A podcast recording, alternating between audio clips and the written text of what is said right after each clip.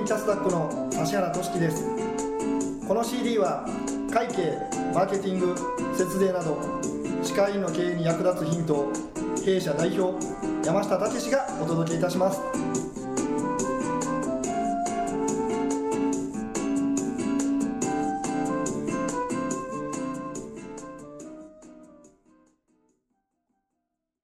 今回のテーマは年商1億円委員の設計図という内容でお送りします。山下先生よろしくお願いいたしますよろしくお願いします。しますえー今回、えー年商1億円委員の設計図というテーマの絵本を、えーデンタルダイヤモンドさんから、えー1月の25日にですね、えー出版しましたので、えー本日はその本の、えー概要を皆さんにちょっとお伝えしていこうかなというふうに思ってます。なるほど。6冊目の本にそうですね。今まではクインテッセンス出版さんで、えーずっと書いててですね、えー一番最近の直近の本が5年前ですね。ちょうど5年前にえー執筆したのが最後で、まあ、結構本書くのって大変じゃないですか。はい。だからもう5冊でやめようっていうふうに思ってたんですけど、はい。まあ、ちょっとまあの書かないといけないからみたいな最近思って。というのは、えーなんでこの本書こうかって思ったかっていうと今歯科の業界ここママーケットっていうのがすごいやっぱ縮小してきているっていうふうに言われてるじゃないですか、はで、えー開業、まあ、我々も開業結構お手伝いすること多いんですけれども、まあ、いろんなセミナーとかに行くと、まあ、今はなんかこう売上高でいくと大体5000万ぐらいいったら、まあ、大体成功みたいな。そなんかそんな感じの風潮になってきてるような気がするんですよ。そうですね、まあ、開業されるにしてもあまり大きなお金をかけずにあの小さく開業というかそうなんですよ。増えてるような印象ですね。そうなんです。だから今そういうふうなこうローコスト開業っていうんですか。はい。うん。だからやっぱりリスクを取らずにこう開業するっていう先生もすごい増えてるような気がして、であの私いろんなこう歯科医院さん見てきているとそのリスクを取らないっていうことがリスクになることっていうのがすごい多いのかなって思うんですよね、例えばなんか他の医院さんが全部うんチェア3台ぐらいのユニット3台ぐらいの、えー歯科医院を建てたとして同じように建てちゃったら、まあ、結局そこに埋もれちゃうわけじゃないですか、はい。うん、それって結局リスク取ってないようで実はリスクだったりするわけなんですよね。で私どもの、まあ、我々のお客様ってどちらかというとあのチェアの台数配管も結構たくさんしてある程度の売上規模を目指したいっていう人が多いと思うんですけれども結構行きますよねやっぱり年商1億円で。そうですね。割と私の担当の中でも何件かそうですよねいらっしゃいますね。でうちのクライアントの今回の統計取ってみるとえー45%が売上1億超えてるっていうことだったんです。45% 45%ですね。だからまああの歯科医院で年商1億っていうのは決して夢じゃないなっていうのでただ全国で見ると、まあ、5%ぐらいがえー年商1億円っていうふうに今言われてますからなかなかまあ5%に入らないといけないってなると結構きついっていうようなイメージがあるじゃないですか。上位5%です上位5%ですからね。結構なんかきついだからちょっと無理かなっていうふうに思われる先生多いと思うんですけれども実はやり方次第で年収1億っていうのはまあ達成できるのかなっていうふうに思ってるんですね、はい。でそのじゃあどうやったらその年商1億円ぐらいの委員を作れるのかっていうのを、まあ、その45%の先生方のこう特性であったりとかデータを見ながら、えー書いた本なんですね。はい。で今回の本の見どころとしては私3つかなっていうふうに思ってるんです。3つですか？3つ、はい。で1つ目は、えー、と年商1億円いった先生歯科医院の、えー数字をちょっと取ってみたんですね、はい。えー何の数字かっていうと売上が1億になった時の例えば、えー、粗利。あらり粗利。あの変動費とかを抜いたその材料代とか技工代みたいなこう変動費を抜いた粗利がいくらあるのかとか。はい。であと人件費。人件費が大体いくらぐらいだったのかとか。あと広告にどれぐらい使ったのかとか。はい。で年商1億いった時のタイミングの利益ってどれぐらい残ってたのかみたいなのを全てのデータの平均を取ってですね、はい。えー平均値っていうのを一回出してみたんですよね、でなんでこんなことをしたかっていうと私あの家を建てたんですけど2年ほど前に。はい。でその時にその設計図をいっぱいこういろんなところのこうハウスメーカーさんとか巡るとこうなんかまずはこうなんかあの見取り図とか設計図作りましょうみたいな話なんですよ、うんうん、でそれ全部見るともう大体同じなんですよね。例えばなんかお風呂の大きさこれぐらいとかあなんかリビングの大きさこれぐらいとか、はいうんなんかあの寝室これぐらいとかなんか極端に寝室大きすぎたりとかトイレバカでかかったりとかってないんですよね。基本決まってるんですよ大体。大体平均でそうなんですよ。だからそういうふうなこう何でしょう。平均的なそのこの大きさだったらこれぐらいの大きさの寝室にしないといけないとかリビングにしないといけないっていうようなそういうようなこう黄金比率みたいな。なんかそんなのがあるのかなって思ったのがまずきっかけだったんですよね、うんなるほど。なんかほとんど一緒だったから面積がってなってくるとこう年商1億円委員のじゃああの人件費とか取ってもほとんど同じなんじゃないの？っていうようなところから、まあ、取ってみたら、はい。やっぱり結構同じなんですよね、うん、でそれをじゃあまとめて平均値を取ったら大体どんな感じになるのかっていうところをまずそれが一つですね。年商1億円委員行くために、まあ、どれぐらいのものにじゃあ逆逆に返すと1億円委員の例えば人件費がこれぐらいっていうふうに考えるとですねこれぐらいの人件費かけないと1億いかないんだなっていうのが分かるじゃないですか。はい。らそういうふうなこう目安にできるのかなこういうふうな指標って多分世の中にほとんどないんですよね、うん、だからこれをまず、えー皆さんに知っていただきたいと。いうのがまず一つです。その設計図っていうところで、はい。家の大きさに見立ててですね、でその家の面積が1億だととしたらはい。そのトイレの大きさ例えば広告費のと部屋の大きさ何どれぐらいなのかとか、うん、利益の部屋の大きさはどれぐらいなのかとか、まあ、そういうのが、まあ、設計図に見立てて、えー今回を書いたっていうの。これが一つですよねまず。面白いですね。多分これこのデータってあんまりないと思いますしで年商1億円をこうばっかりを集めてるデータってやっぱ少ないと思いますし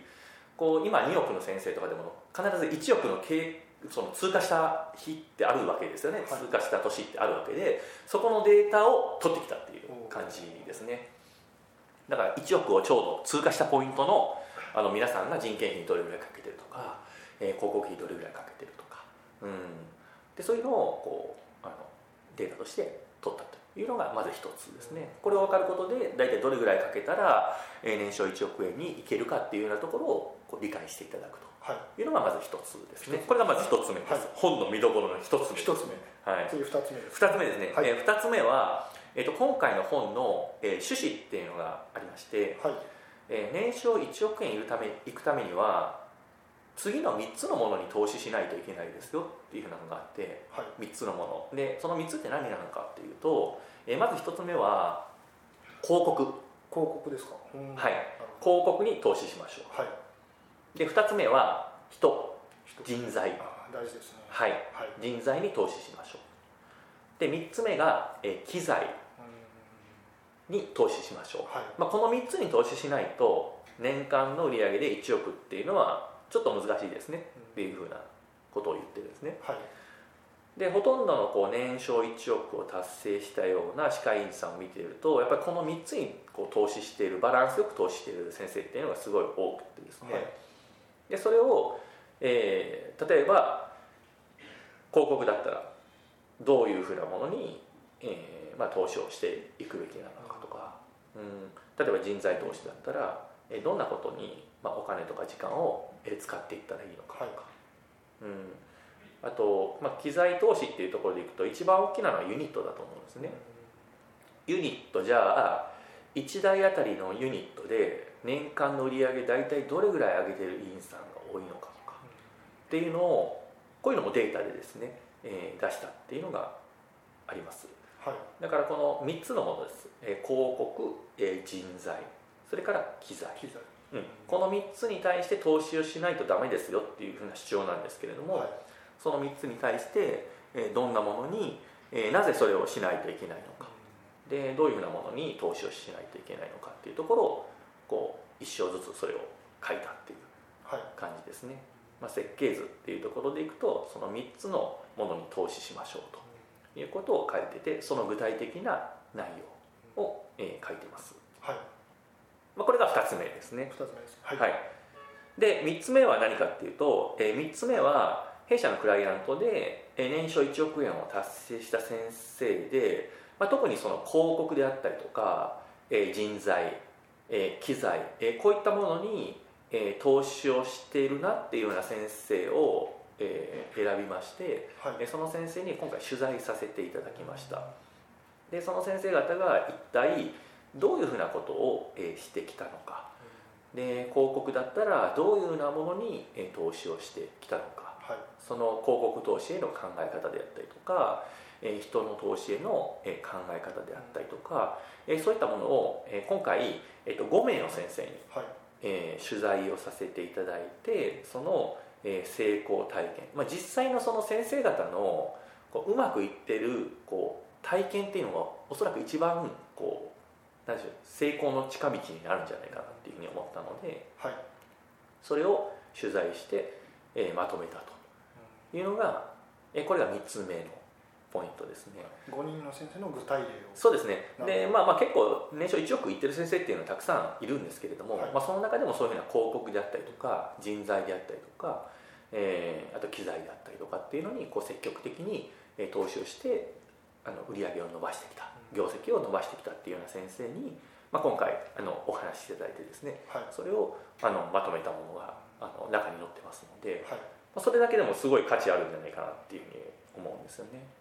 うんなかなかそんな教えてくれる人いないですからね。そうですね。でやっぱり実際のこう生の声っていうのがあのすごいこう有効じゃないかなっていうふうに思ったんで実際に私が言ってるだけじゃなくて本当にそういうふうにやってきた先生方が成功しているっていうのをその実例としてはい。あの載せさせていただいた、まあ、これが3つ目の、えー見どころに、えーなります。どはい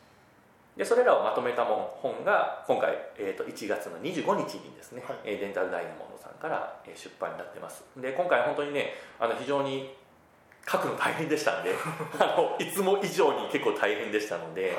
まあ、本当にたくさんの先生に読んでいただきたいなっていうのもありますし、まあ、これを見た先生方が本当にちょっとでもこう明日からまたやろうというふうな気持ちを持ってですね、えー戦略的に、えー委員の経営を考えていってもらうための本にしたいなっていうふうに思って、はい。えー書きましたので、えーぜひこの CD をあの聞かれてる先生はもう全員買ってほしいな 全員買ってほしいなというふうに思ってます。であのまた今回あの本出版したっていうのの出版記念セミナーっていうのを全国各地であの3月から6月にかけてあのやります。大阪、えー東京、えーそれから香川福岡うの、え4つでですね、えー出版記念セミナーっていうのをやりますので、まあ、今回あの出版記念価格ということでもう5000円であの今回させていただいてますのでんあのぜひこれも特に先着10名全部の会場10名ですので結構すぐ埋まっちゃうんじゃないかなと思うんですけどちょっと会場の加減でちょっと10名ずつしかちょっと入れませんのではい。で今回あの個別コンサル付きっていう形にしてますので先生方の実際の、えー決算書とかを持ってきていただいて、えーそのまあ、先生の委員のどこに問題があるのかみたいなところもチェックしながらですね、えーやるそういうのセミナーになってますので、はい。えーぜひそちらも合わせてあのチラシが一緒に同封してますのでそっちも合わせて、えーぜひご参加いただければと思います。あの先着10名になりますので各会場あのできれば早めにあのお申し込みいただきたいなと思ってます。はい。では今回は年商1億円委員の設計図というテーマでお送りしました山下先生ありがとうございました。ありがとうございました。